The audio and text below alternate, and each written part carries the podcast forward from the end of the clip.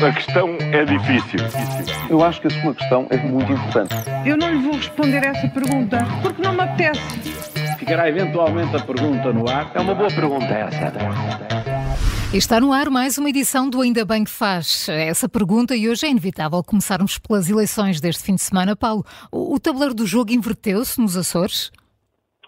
Pois olha, é o que parece, com os resultados desta noite, eh, o PST na AD fica sem maioria para governar, mas eh, coloca do lado do PS a necessidade de se aliar ao Chega para conseguir derrubar eventualmente eh, esse governo, que vai governar em minoria. Portanto, só mesmo a aliança entre o PS e o partido André Ventura é que conseguirá derrubar. Portanto, agora as perguntas sobre o Chega e sobre uma eventual aliança passam de campo, mudam do PST e passam para o PS. Portanto, vamos ver o que é que acontece nos próximos dias.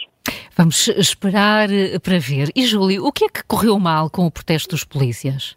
Olha, Maio vai investigar, está declarada uma guerra entre o governo e polícias e isto tem tudo para correr mal. Estava-se mesmo a ver que os eh, polícias iam endurecer a luta, pois o protesto dos agricultores, ao protesto dos agricultores, a resposta foram mais milhões garantidos. Ainda assim, a legitimidade do protesto podia ter sido uh, avisada e não, e não ter feito de surpresa. O futebol é um espetáculo de massas, milhares deslocam-se quilómetros para ir ver jogos. São no, normalmente jogos de risco e um aviso prévio tinha os mesmos efeitos, que era adiar o jogo. Assim não aconteceu e um protesto de surpresa que apanha muitos, uh, como disse, de surpresa, passa a redundância, só podia correr mal. Não foi um bom movimento dos polícias, mesmo que a luta seja legítima, e vamos ver o que aí vem. Pois é, vamos continuar aí à espera para perceber.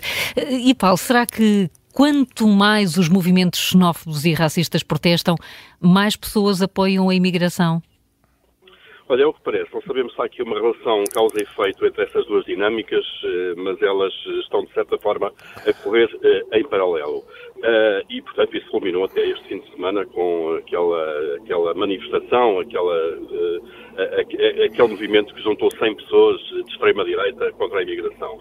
Mas, paralelamente, nós ficámos também a saber este fim de semana, uh, por uma sondagem de Expresso, que tem aumentado, aumentou em janeiro o número de pessoas que defendem que Portugal deve receber, deve abrigar mais pessoas, mais imigrantes fora da Europa.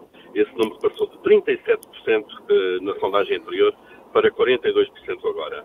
Uh, portanto, uh, parece que uh, esse acolhimento ou essa capacidade do país para acolher mais imigrantes é agora mais favorável. Vamos ver o que é que acontece.